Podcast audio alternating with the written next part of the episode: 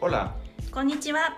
bienvenidos a Mex Japón, un podcast desde la Embajada de México en Japón, en donde hablaremos sobre nuestros dos países, su historia, su actualidad, los mexicanos aquí, los japoneses allá y muchos otros temas sobre México y Japón. Acompáñenos.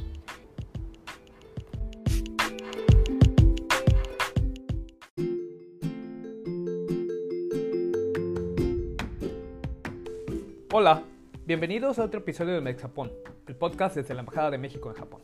Yo soy Manuel Trinidad, consejero para cooperación académica, científica y tecnológica, y les doy las gracias por escucharnos. Hoy tenemos como invitada a una mexicana estudiosa y comprometida con el comercio internacional y sus reglas. Ana Solís es actualmente candidata al doctorado en Japón y nos platicará sobre sus investigaciones y las diferentes áreas en que México y Japón pueden cooperar en temas sanitarios y biosanitarios del comercio de productos agrícolas. Pero sobre todo, Ana nos recordará la gran oportunidad que brinda el intercambio académico entre ambos países para fomentar los lazos de amistad y de cooperación.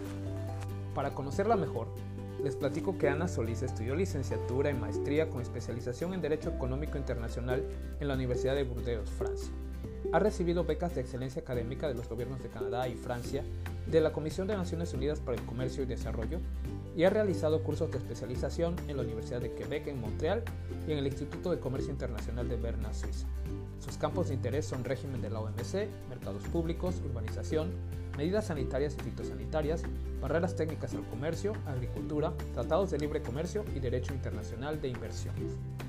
Ana Ofelia Solís ha colaborado como investigadora y analista junior de comercio exterior para la UNCTAD y el PNUD, y ha sido conferencista para la Universidad Fordham en Nueva York y la Universidad Técnica de Berlín sobre nuevos modelos de agricultura urbana.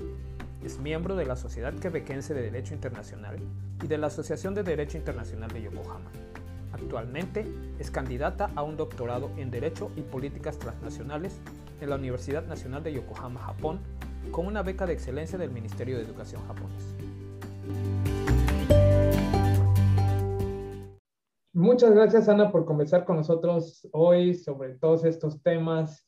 Y bueno, para iniciar, cuéntanos un poco cómo llegaste a Japón. ¿Qué detona tu interés por estudiar en este país? Yo estaba en esos momentos que decidí venir a Japón, estaba en Canadá, eh, tuve la oportunidad de, de, hacer una estancia de investigación uh -huh. y para decidir justamente si, si quería hacer un doctorado o no, pues porque es un proyecto grande.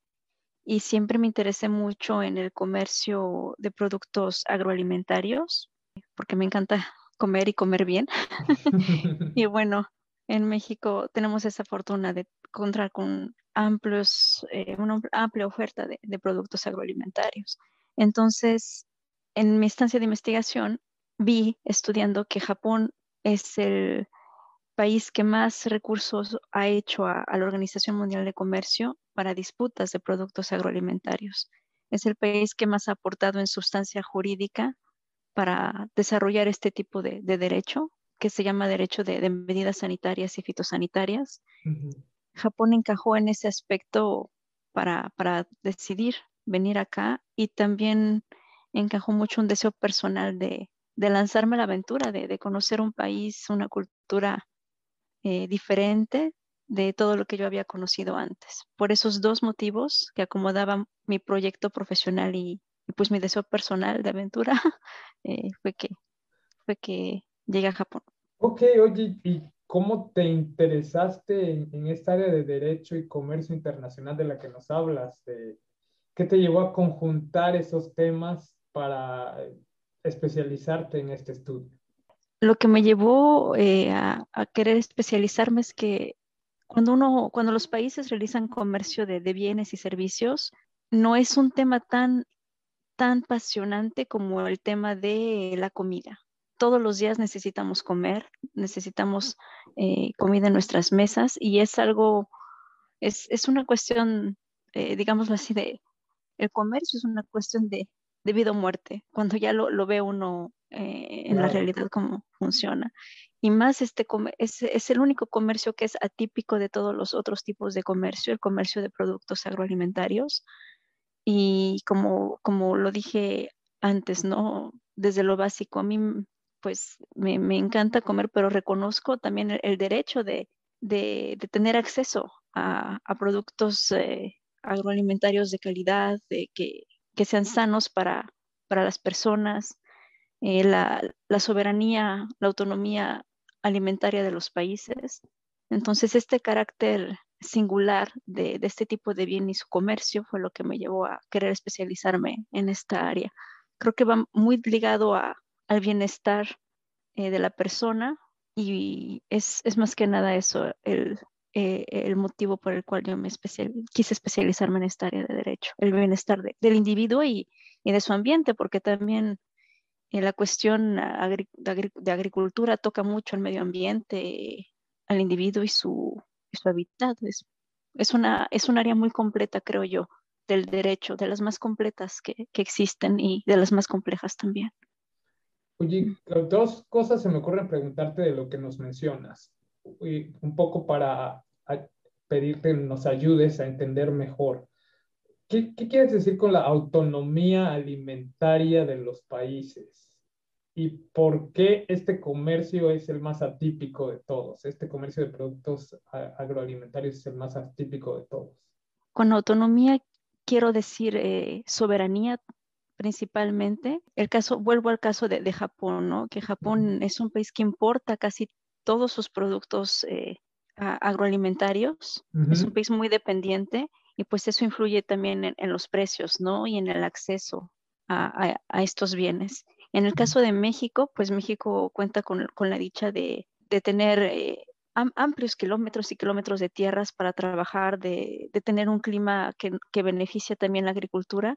Sin embargo, pues se ve, ¿no? Que, que el campo está un poco eh, tal vez al margen de, del interés eh, de las políticas públicas en México.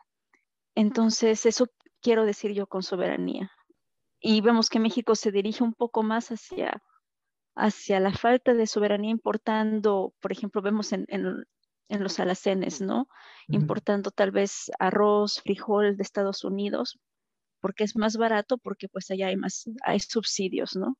A diferencia de México. Eso también encaja en, la segunda pregunta que me, que me hiciste de por qué atípico, pues porque es, un, es del, este comercio de bienes agroalimentarios uno de los principales que recibe o no subsidios, ¿no?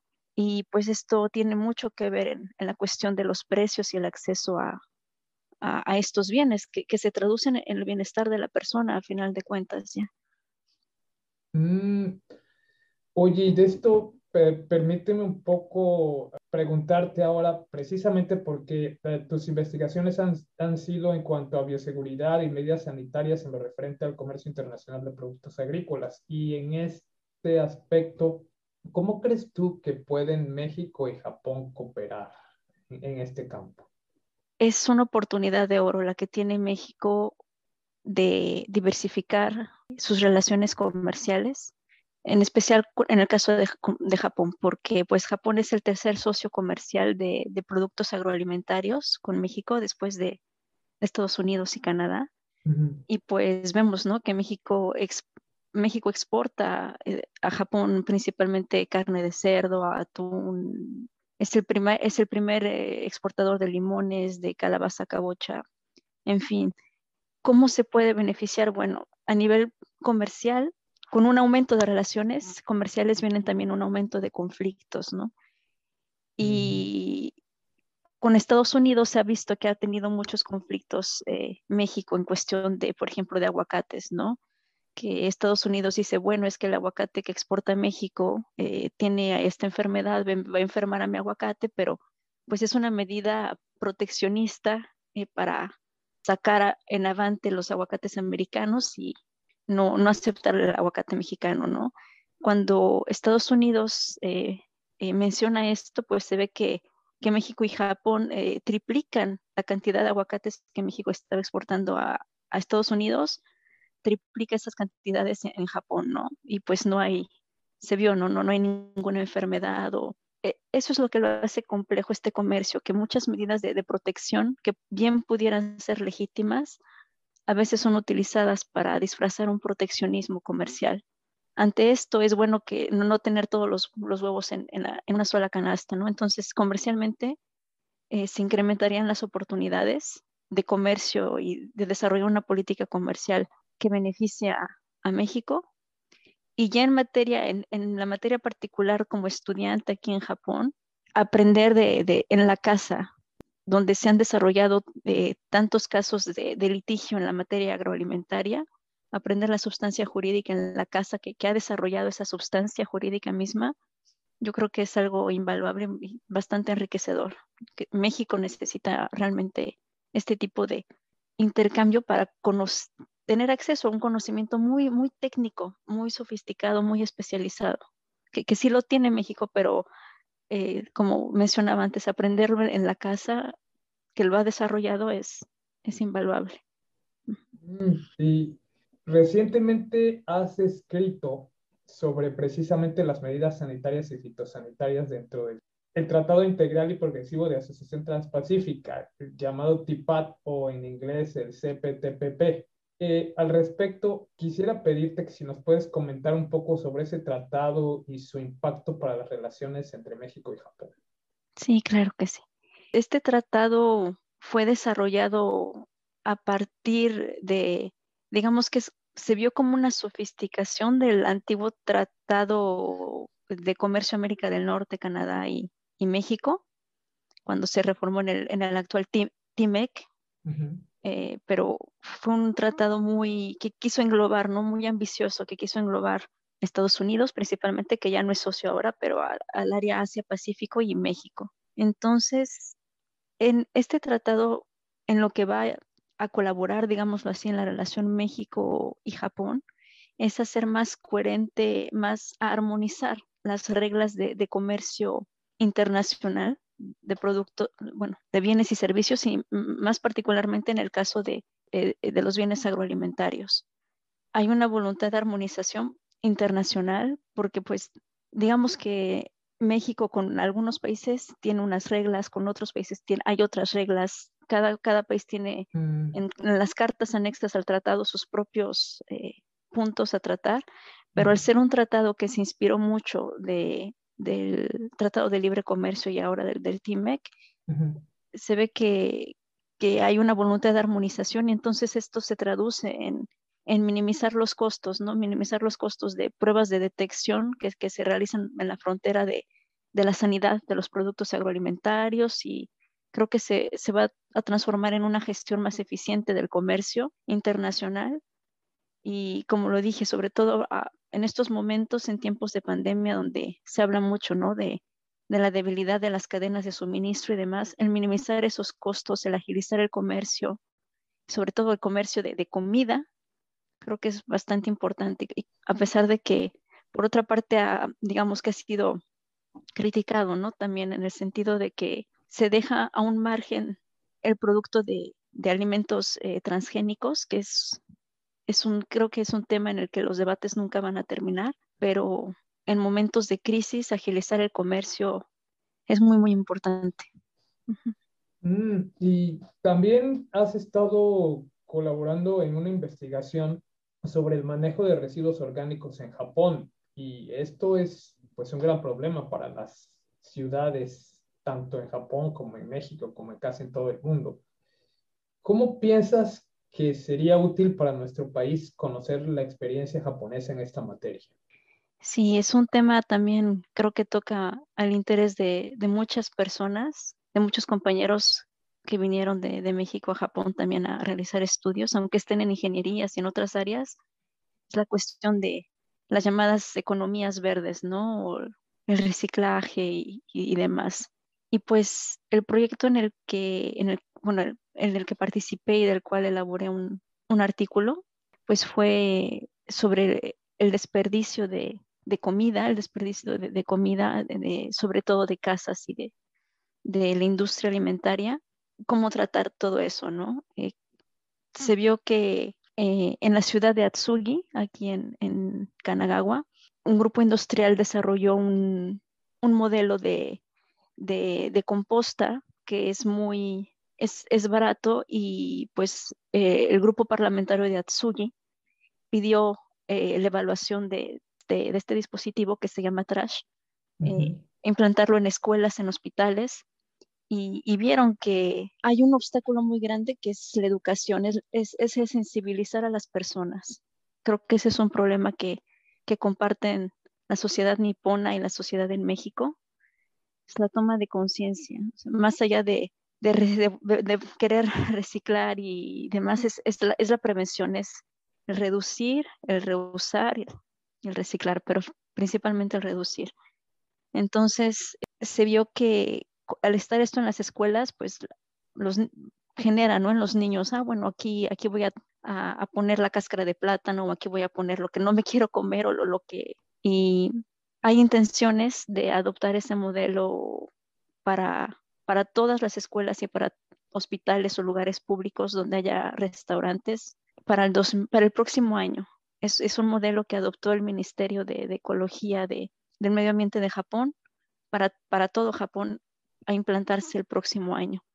Y es simplemente, creo que va de la mano el concientizar a la, a la sociedad con eh, la labor de, del Estado de, de impulsar localmente esta concientización. Creo que la concientización empieza a nivel local, poco a poco, ¿no? Se va, se va acrecentando.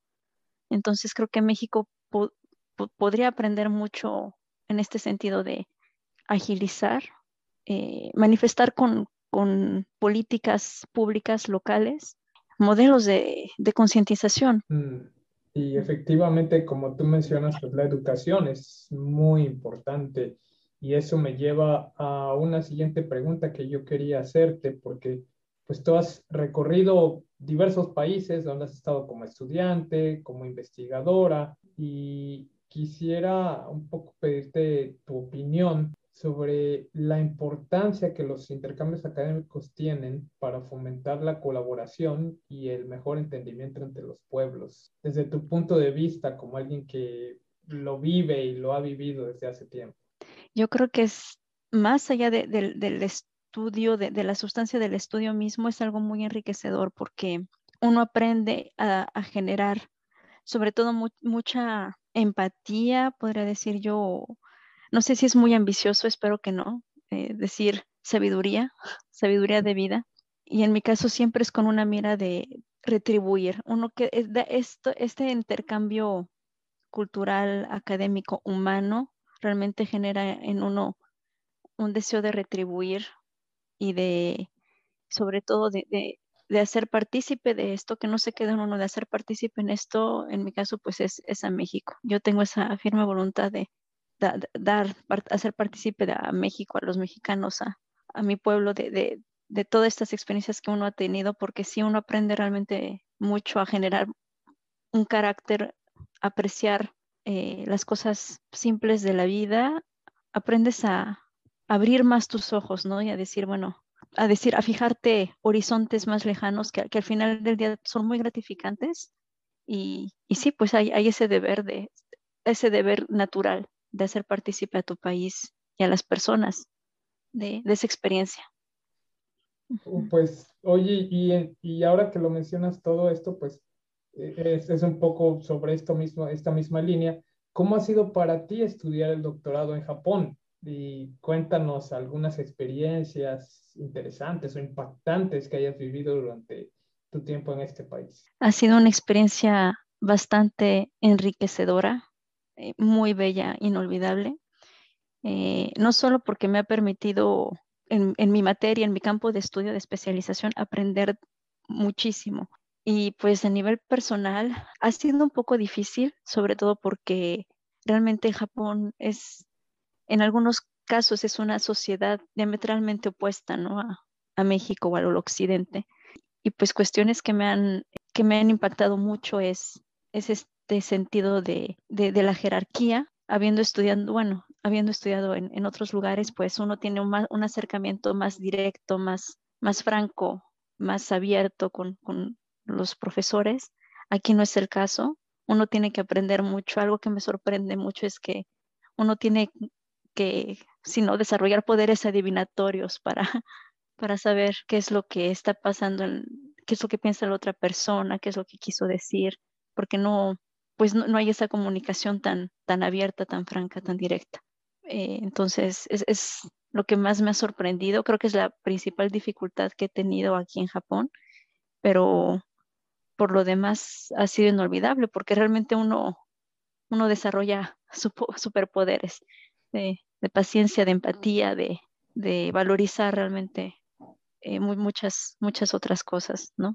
¿Y qué le recomendarías tú a otros mexicanos que deseen venir a estudiar un doctorado en Japón, así como lo estás haciendo tú? Realmente deben, deben tener un firme compromiso de, eh, con ellos mismos, ¿no? De, querer hacer un doctorado. Un doctorado es, un proyecto que requiere mucha, mucha persistencia, realmente mucha, mucha persistencia. Pues les, les recomiendo primero que, que realmente se armen de, de, ese valor, de ese dinamismo para emprender los, los trámites necesarios, de no desistir, si es realmente lo que quieren, no desistir. Y, pues eh, estar realmente con la disposición de, aprender, de aprender y de, agradecer cada experiencia que uno vaya a tener en Japón, concentrarse en lo que uno vino a hacer y, pues hay de todo, a, disfrutar lo que pase, que sea de agrado, ¿no? Y, y sin no perder de vista los objetivos que uno tiene. Realmente mucha persistencia. Muchas gracias, muchas gracias, te agradecemos mucho esta plática y quisiera preguntarte, hacerte unas preguntas que generalmente le hacemos a todos nuestros invitados ya hacia el final de nuestra conversación. Y la primera es, ¿qué le recomendarías a los japoneses no perderse de México? Dejarse querer. Eh, tratar con mexicanos. Iba a decir la comida en primer lugar, pero creo que eso no se lo van a perder por nada del mundo. Pero en segundo lugar, no tener, no tener miedo, dejarse apapachar, dejarse querer por los mexicanos que somos muy, muy querendones.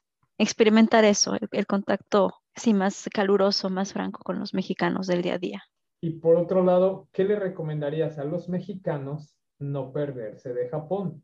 Ay, eso es una pregunta muy difícil creo que definitivamente está eh, la experiencia de los once, ir a, un baño de aguas eh, termales y, disfrutar realmente de, esa experiencia. Va a ser muy liberador para el cuerpo. Oye, la de rigor, siempre última. ¿Tus quesadillas son con queso o sin queso? Con queso. muy bien. Pues muchas gracias. Muchas gracias, Ana, por esta plática te agradecemos mucho lo que has compartido hoy con nosotros y con nuestro público. Y bueno, pues la mejor de las suertes para lo que te falta en Japón y la conclusión de tu doctorado. Muchas gracias, Emanuel, y gracias a la Embajada de México por brindar estos espacios. Bueno, hasta pronto. Hasta pronto.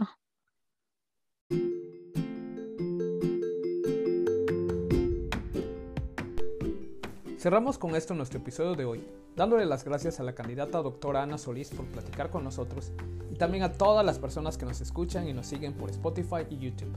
Por favor, envíenos sus sugerencias sobre a quienes les gustaría escuchar como invitados o cualquier otro comentario a nuestro correo infojpn.sre.gov.mx. Denle like a nuestro podcast en Spotify o en YouTube y compártanlo con todas las personas interesadas en la amistad entre México y Japón. Los esperamos en todos nuestros episodios que producimos de manera alternada en español y en japonés cada semana. No dejen de escucharnos. Sayonara.